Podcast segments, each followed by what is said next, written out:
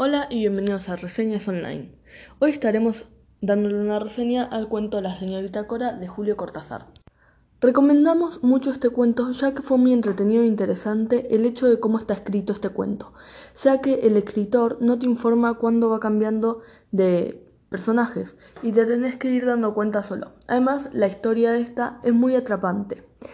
Y también es muy interesante todos los conflictos que suceden en el medio del cuento y cómo se van resolviendo. Y el final es realmente impactante ya que no, no te lo esperás.